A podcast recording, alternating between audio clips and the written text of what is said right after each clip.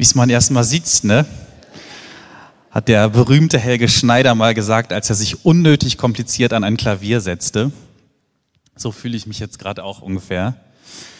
Ja, es ist ähm, schön, wieder hier zu sein. Ähm, ich glaube, ihr habt es alle gehört. Äh, einfach mal nochmal für alle, die es nicht wissen, warum sitzt er da vorne und streckt so elegant sein Bein nach vorne. Ich habe mir das ähm, den Schienbeinkopf gebrochen beim Skifahren, als wir auf der Skifreizeit waren. Ich hatte fünf wunderschöne Skitage mit einer ganz, ganz tollen Gruppe. Äh, und dann habe ich gesagt, fahrt alle schon mal runter. Ich nehme noch mal die letzte Abfahrt. Ich bin schnell genug. Ja, ich hätte den Bus noch gekriegt, muss man sagen, wenn das nicht passiert wäre. Ähm, genau, einige Leute von der Skifreizeit sehe ich heute das erste Mal wieder. Ich bin wirklich von der Piste direkt ins Krankenhaus operiert worden. Die OP ist gut gelaufen, jetzt ähm, bin ich hier. Einige fragen sich vielleicht, ähm, bist du nicht krankgeschrieben oder so? Was machst du eigentlich hier? Hallo Noah. Na? Dankeschön. Hm, ich habe ein nettes Bild gekriegt. Dankeschön, Mausi. Das ist lieb von dir. Du kannst in die Kinderkirche gehen, wenn du möchtest. Ähm, ist er nicht krankgeschrieben?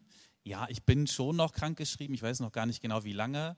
Ähm, und ich mache auch nur ein paar Sachen. Also ich arbeite jetzt nicht voll, das würde ich nicht schaffen, aber ich habe ziemlich schnell gesagt, ich mache die Gottesdienste. Ich würde auch gerne nächste Woche die Verabschiedung vom Christoph machen. Da habe ich ja schon lange zugesagt. Ähm, und viel mehr schaffe ich tatsächlich auch nicht. Also ein paar Telefonate und ein bisschen am Laptop. Ähm, aber ihr könnt mich gerne anrufen, wenn ihr wollt. So, ähm, ich habe mich gefragt, was muss ich vorher alles erzählen, damit ihr bereit seid, einer Predigt zuzuhören und nicht die ganze Zeit zu denken, der sitzt da jetzt mit einem gebrochenen Bein. Also mir geht es tatsächlich gerade sehr, sehr gut. Ich sitze bequem und ich hoffe, ihr auch. Der Predigtext heute steht in Jesaja 54. Der, kommt, der ist auch im Wochenspruch teilweise schon vorgekommen und ist ein äh, wunderschöner Text. Den möchte ich euch mal vorlesen. Jesaja 54, die Verse 7 bis 10. Da steht: Ich, also Gott, ich habe dich einen kleinen Augenblick verlassen, aber mit großer Barmherzigkeit will ich dich sammeln. Ich habe mein Angesicht im Augenblick des Zorns ein wenig vor dir verborgen. Aber mit ewiger Gnade will ich mich deiner erbarmen, spricht der Herr, dein Erlöser. Ich halte es wie zur Zeit Noahs, als ich schwor, dass die Wasser Noahs nicht mehr über die Erde gehen sollten. So habe ich geschworen, dass ich nicht mehr über dich zürnen und dich nicht mehr schelten will.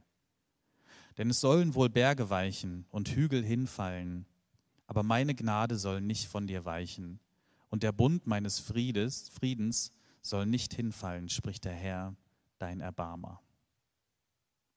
Also ich habe dich einen kleinen Augenblick verlassen, aber mit großer Barmherzigkeit will ich dich sammeln. Ich habe eine Frage an euch. Denkt einfach mal ganz kurz für euch darüber nach. Mit welcher der beiden folgenden Erfahrungen könnt ihr mehr anfangen? Erstens, dass Gott euch verlässt, also dass ihr euch manchmal von Gott verlassen fühlt. Oder, zweite Erfahrung, dass Gott auf euch zornig ist, dass Gott wütend ist. Mit welcher dieser beiden Beschreibungen über Gott oder Erfahrungen könnt ihr mehr anfangen? Welche Erfahrung ist euch näher? Könnt ihr ganz, ganz intuitiv mal in euch reinhören.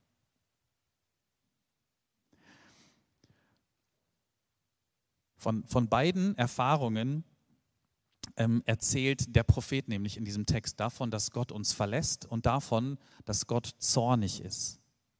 Er sagt, wir sind von Gott verlassen geworden und Gott ist auf uns zornig gewesen. Und über diese beiden Erfahrungen und den Zusammenhang mit der Gnade Gottes möchte ich heute mit euch sprechen. Ich fange mal mit der ersten, nee, ich fange mal mit der Erfahrung ähm, an, die uns, glaube ich, fremder ist, nämlich mit dem Zorn Gottes. Vielleicht hat gerade jemand gedacht, damit kann ich mehr anfangen. Ich vermute aber, dass die allermeisten äh, innerlich gedacht haben, das Verlassensein, das ist mir viel, viel näher. Ich steige mal mit dem Zorn Gottes ein. Ich glaube, wir als Gemeinde denken immer weniger an einen zornigen Gott. Vielleicht ist das auch eine Reaktion darauf, dass früher der zornige Gott so stark betont wurde und wir jetzt in so, wie in so einer Pendelbewegung das Gegenteil betonen möchten und sagen, nee, Gott ist doch freundlich und liebevoll. Allerdings ist es so, dass in der Bibel der Zorn Gottes immer wieder eine Rolle spielt. Der wird immer wieder an unterschiedlich noch an sehr wichtigen Stellen genannt. Man kann nicht einfach ausblenden, dass Gott auch zornig ist. Deshalb erstmal ein paar, drei wichtige ähm, Aspekte, die ich mal rausgesucht habe, über den Zorn Gottes. Und vielleicht bringt der den Zorn Gottes auch unserer Erfahrung ein Stück weit näher, als es bisher ist. Der erste Aspekt ist ganz, ganz simpel, Gott wird zornig. Das will ich einfach mal festhalten, dass das in der Bibel oft so beschrieben wird. Gott ist nicht einfach ein lieber Ja-Sager, der irgendwo in einer Wolke sitzt und zu allem und jedem freundlich nickt. Schön, danke, gut. Das macht Gott ganz offensichtlich nicht. Gott ist mit Dingen nicht einverstanden und wenn er diesen Widerstand spürt, dann spürt Gott auch Zorn. Wir sagen oder wir sprechen auch davon, dass Gott eine dunkle Seite hat. Eine Seite, die wir nicht kontrollieren können. Sogar eine Seite, die sich gegen uns wenden kann, wenn Gott nicht einverstanden ist. Warum wird Gott denn zornig? Das ist direkt der zweite Aspekt, den ich nennen möchte. Gottes Zorn zeigt den Willen Gottes, Gerechtigkeit herzustellen. Gottes Zorn zeigt den Willen Gottes, Gerechtigkeit herzustellen. Also Gottes Zorn ist jetzt, muss man sich nicht vorstellen, wie ähm, ein Vater, der manchmal zu Hause einfach ausrastet und wütend wird, wenn, also im Affekt, wenn äh, die Kiddies oder so nicht machen, was der Papa will. Also vielleicht kennt ihr das, dass, dass wir aus dem Affekt wütend werden und dann unangemessene Dinge tun. Das ist bei Gott nicht gemeint, sondern Gottes Zorn äh, entsteht aus einer Ungerechtigkeit und Gott will Gerechtigkeit. Gott kann es nicht ertragen, wenn wir uns ungerecht verhalten. Wir können es ja selber schwer ertragen.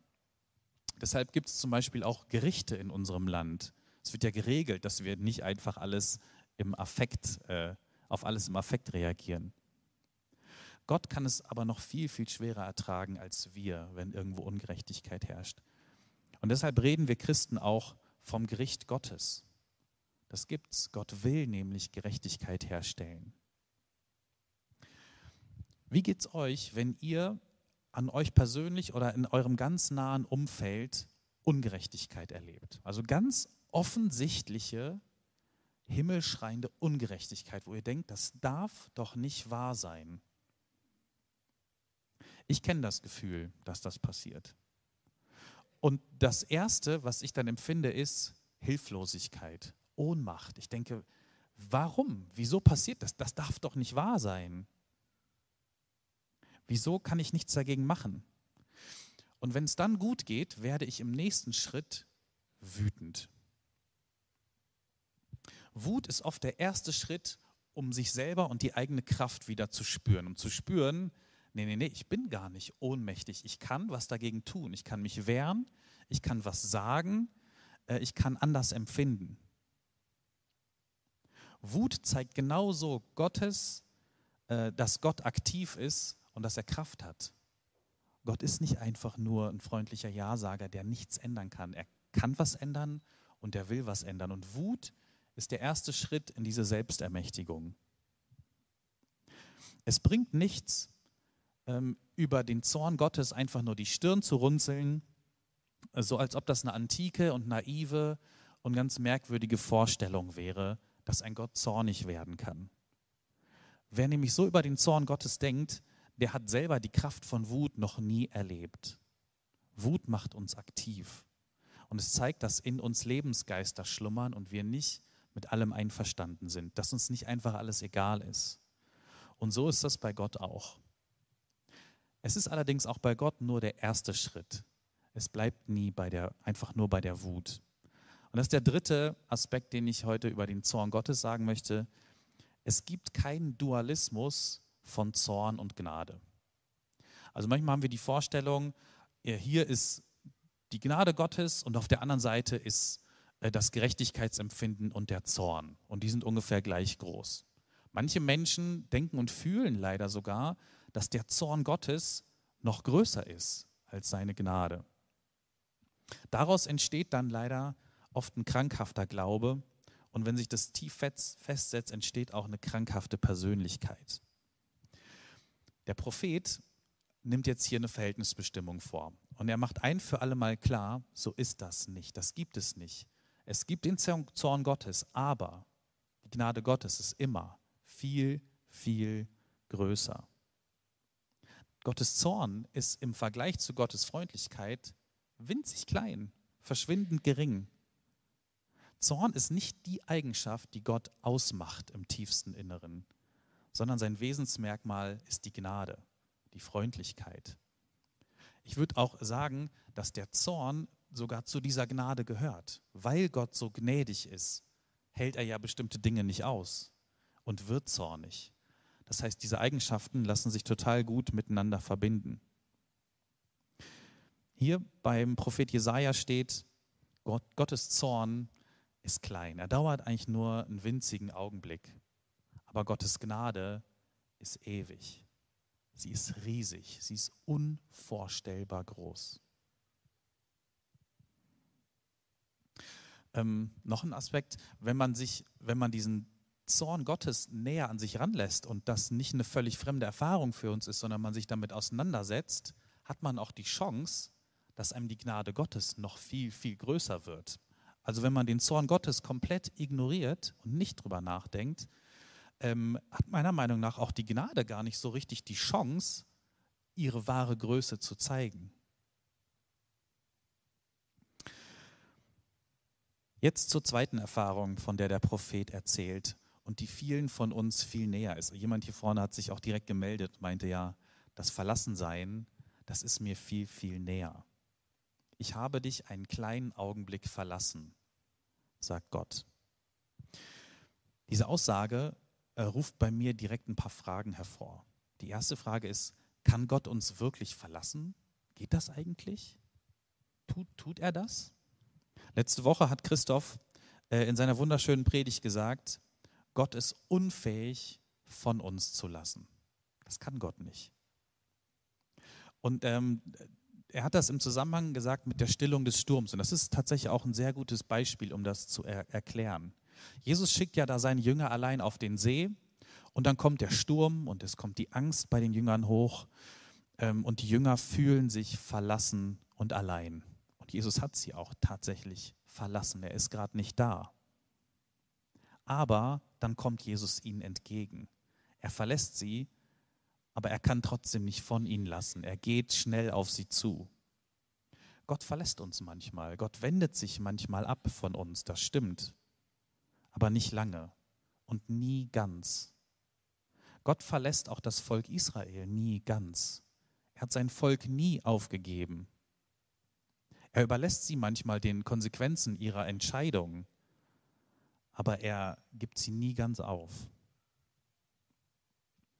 Die andere Frage, die sich mir gestellt hat, war, was heißt eigentlich ein kleiner Augenblick? Was heißt es, dass Gott uns einen kleinen Augenblick verlassen hat? Das Volk Israel war damals im Exil, als der Text geschrieben wurde. Und zwar fast 50 Jahre lang. Also ein junger Mensch, der, sagen wir mal, mit 25 Jahren verschleppt worden ist und seine Heimat verlassen musste und ins Exil gehen musste, der ist jetzt, als er diese Zusage Gottes hört, über 70. Was ist daran kurz? Das ist ein Leben lang, das ist verdammt lang. Am Anfang haben die Vertriebenen und Verbannten ähm, vermutlich noch Hoffnung gehabt und haben gedacht, bald, bald geht's zurück, bald rettet uns Gott. Es kann ja gar nicht anders sein. Gott hat es uns doch versprochen, dass wir sein Volk sind. Wir haben es auch jetzt begriffen, was Gott uns sagen wollte. Aber aus diesem Bald und der Hoffnung wurde dann irgendwann Gewöhnung und Resignation. Und aus Jahren werden Jahrzehnte. Und wer früher dachte, ich komme bald zurück in die Heimat, bereitet sich jetzt darauf vor, in der Fremde zu sterben. Gottes Zeitverständnis scheint völlig anders zu sein als unser Verhältnis zur Zeit. Zeit kann man auch ganz unterschiedlich wahrnehmen. Auch wir, wir nehmen Zeit unterschiedlich wahr. Äh, ein Beispiel, ein Staatsanwalt besucht mal einen Gefangenen im Gefängnis und fragt ihn, ähm, wie lange bist du eigentlich schon hier? Der Gefangene sagt, vier Jahre. Der Staatsanwalt antwortet, vier Jahre schon. Mann, Mann, Mann, wie schnell die Zeit vergeht. Perspektive ist alles. Er hieß überhaupt nicht schnell vergangen. Der Staatsanwalt hat es kaum gemerkt. Oder drei Monate mit Krücken muss ich jetzt laufen. Jetzt gerade ist es wahnsinnig lang. Gar keine Lust. Ich sitze den lieben langen Tag genau so rum. Äh, das ist wirklich langweilig und anstrengend. Aber was sind schon drei Monate im Vergleich zu einem Leben? Natürlich ist es kurz und nicht so schlimm. In den Psalmen heißt es, dass bei Gott tausend Jahre wie ein Tag und ein Tag wie tausend Jahre sind. Gottes Zeitverhältnis ist völlig anders als unser Zeitverhältnis und unser Verständnis. Jetzt könnt ihr euch fragen, ja, aber was habe ich denn davon, wenn es mir gerade schlecht geht? Ist ja Gottes Zeit, nicht meine. Ist ja nicht meine gefühlte und erlebte Zeit. Und dann muss man sagen, ja, das stimmt. Leiden dehnt die Zeit aus. Aber aus Gottes Perspektive ist das auch nur ein Augenblick. Und es lohnt sich immer wieder Gottes Perspektive einzunehmen, nicht immer nur unsere. Ich glaube ganz fest, dass das in dem Augenblick, wenn wir sterben, geschieht. Wenn wir Gott begegnen, schmelzen die schlimmsten Zeiten, die wir hatten, auf kleine Augenblicke zusammen und bedeuten nichts mehr. Alles erscheint in einem anderen Licht. Die Schwere ist weg. Aber das, was dann im Tod und in der Begegnung mit Gott passiert, das kann man jetzt schon lernen. Das kann man auch jetzt schon erleben. Man kann jetzt schon üben, die Perspektive Gottes einzunehmen. Und ich glaube, wir müssen das auch lernen. Ich euch mal ganz kurz von einem Experiment erzählen, das mal gemacht wurde. Und zwar hat man ähm, Menschen untersucht, die viel meditieren. Ich nenne das mal, äh, christliche Meditation nenne ich jetzt mal, die viel Zeit im konzentrierten Gebet mit Gott verbringen. Ähm, und die andere Gruppe, die man parallel untersucht hat, waren Menschen, die das nicht gemacht haben. Die Menschen, die jetzt viel Zeit im konzentrierten Gebet ähm, verbracht haben, ähm, oder es ging darum, dass man deren Schmerzempfinden misst. Also man hat den, äh, weiß ich nicht, Sensoren angelegt und das Schmerzempfinden an bestimmten, zu bestimmten Zeiten bei einer Operation oder Behandlung und so weiter äh, gemessen. Und bei den Menschen, die meditiert oder viel Zeit im Gebet verbracht haben, konnte man messen, dass der reale Schmerz in dem Augenblick, wo der da war, stärker empfunden wurde, aber davor und danach äh, kaum da war. Viel, viel schwächer. Bei den anderen Menschen, bei der anderen äh, Gruppe, hat man gemessen, dass der Schmerz vorher schon angestiegen ist, bevor er überhaupt real da war ähm, dann auch hoch war und nachher viel, viel langsamer abgeklungen ist. Was will ich damit sagen mit diesem äh, Experiment? Menschen, die üben, die Perspektive Gottes einzunehmen im Gebet, indem sie Zeit mit Gott verbringen, ähm, haben ein anderes Zeitempfinden, bewerten die Dinge anders und empfinden die Dinge auch anders. Empfinden mehr aus Gottes Zeitperspektive. Glaube ist übrigens genau das, dass ich mich traue, Gottes Perspektive einzunehmen und nicht immer nur meine. Wenn ich am Schreibtisch sitze und Predigten schreibe oder wenn ich Seelsorge mache, dann habe ich manchmal Angst davor, dass ich die Perspektive der Menschen, also von euch oder die mir in der Seelsorge gegenüber sitzen, nicht ernst genug nehme. Dass ich jemanden nicht ernst genug nehme, der an irgendetwas oder unter irgendetwas leidet. Und dann denke ich darüber nach, wie empfindet der Mensch? Was geht in ihm vor? Was könnte solche Menschen beleidigen oder verletzen? Ähm, und das wahrzunehmen und ernst zu nehmen, ist natürlich auch super wichtig. Aber ich merke dann auch immer wieder, das reicht nicht. Es reicht nicht, immer nur bei uns stehen zu bleiben und bei dem, woran wir leiden oder was uns schwerfällt. Was uns am Ende wirklich hilft, ist Gottes Perspektive einzunehmen.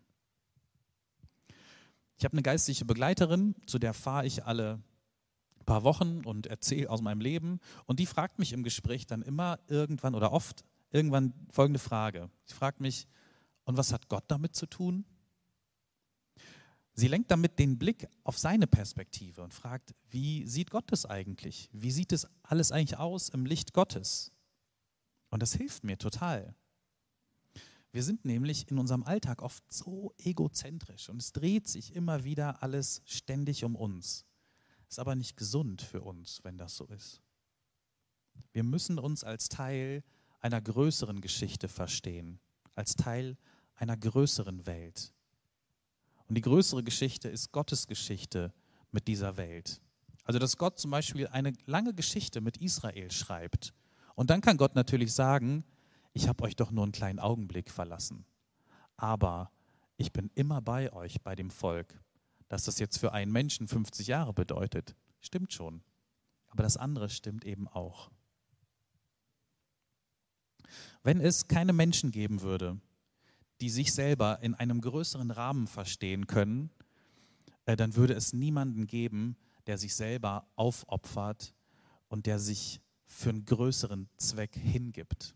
Also denkt mal an Vorbilder, an Menschen, die wie Nelson Mandela zum Beispiel ihr Leben für etwas hingeben, 27 Jahre im Gefängnis verbringen, weil sie sagen, das ist nur ein kurzer Augenblick im Vergleich zu dem, was ich damit erreichen möchte. Es würde dann auch Jesus Christus nicht geben, wenn es keine Menschen gäbe, die sich hingeben und die Gottesperspektive einnehmen. Jesus war bereit, sein Leben hinzugeben. Er hat sein Leben in der großen Perspektive Gottes betrachtet und hat nicht nur an sich gedacht. Und das war unsere Rettung. Jesus hat dann am Kreuz gesagt, mein Gott, mein Gott, warum hast du mich verlassen? Er hat diese Abkehr, diese Abwendung selber erlebt. Aber er hat auch erlebt, diese drei Tage der Gottverlassenheit, der Hölle, sind nur ein winziger Augenblick im Vergleich zur Auferstehung und zum Leben, das Gott schenkt. Gottes Zorn, der auf Jesus lastet, war nur winzig im Vergleich zur Güte Gottes, die ihn auferweckt hat. Was heißt das für uns? Ich glaube, wir leiden zurzeit unter einer Fokussierung auf die Katastrophen und Krisen in unserem persönlichen Leben und in dieser Welt. Und das macht uns krank und depressiv und hoffnungslos. Und das kann so nicht weitergehen, wenn das bei dir so ist. Und ich bitte dich, wechsel immer wieder die Perspektive, nicht nur immer auf dich und dein Leid schauen, das real ist, sondern auch auf Gottes Perspektive schauen. Das ist das, was man Glauben nennt. Das ist das, was wir Christen tun. Und ich bitte dich, mach das heute am Sonntag. Also jetzt im Gottesdienst machen wir es ja, aber auch nachmittags. Äh, ganz praktisch. Löst dich aus deinem Kreisen um dich und deine Probleme. Ich glaube dir, dass deine Probleme groß sind, wenn du welche hast. Wirklich. Ich weiß selber, was Probleme sind. Bei mir ist es so, ich versuche dann immer, meine Probleme irgendwie klein zu reden. Ist nicht so schlimm. Ähm, aber ich drehe mich trotzdem die ganze Zeit nur um sie. Wir brauchen, äh, oder das ist aber gerade der entscheidende Punkt, wir brauchen unsere Probleme nicht klein zu reden. Wir brauchen auch den Zorn Gottes nicht klein zu reden. Also es geht darum, das, was noch viel, viel größer ist, nicht klein zu reden, nämlich die Güte Gottes. Deswegen mache ich euch Mut, von euch wegzuschauen. Ähm, am liebsten würde ich auch heute niemanden hier rausgehen lassen, ähm, ohne das Versprechen, dass er heute irgendeine Zusage Gottes länger meditiert, als er Nachrichten guckt oder sich mit seinen eigenen Problemen beschäftigt. Sucht euch irgendeine Zusage Gottes aus. Vielleicht aus dem Bibeltext, den ich euch heute gegeben habe. Oder irgendetwas anderes, vielleicht euren Taufvers, vielleicht ähm, den Vers, ich habe Gedanken des Friedens für euch. Oder den Vers, ich habe dich erlöst und bei deinem Namen gerufen, du bist mein. Und meditiert das mal länger, als ihr euch heute um die Probleme dieser Welt dreht, die es natürlich gibt. Darin liegt wirklich eine Kraft und eine Rettung. Und ich wünsche mir das einfach, dass wir als Gemeinde, wir als Christen, als Glaubende auch glauben an diese Kraft Gottes und dass man diesen Unterschied spürt, dass wir mitten in dieser Welt, in der es viele Probleme gibt, Menschen sind, die eine echte Hoffnung haben und Gottes Perspektive einnehmen können. Amen.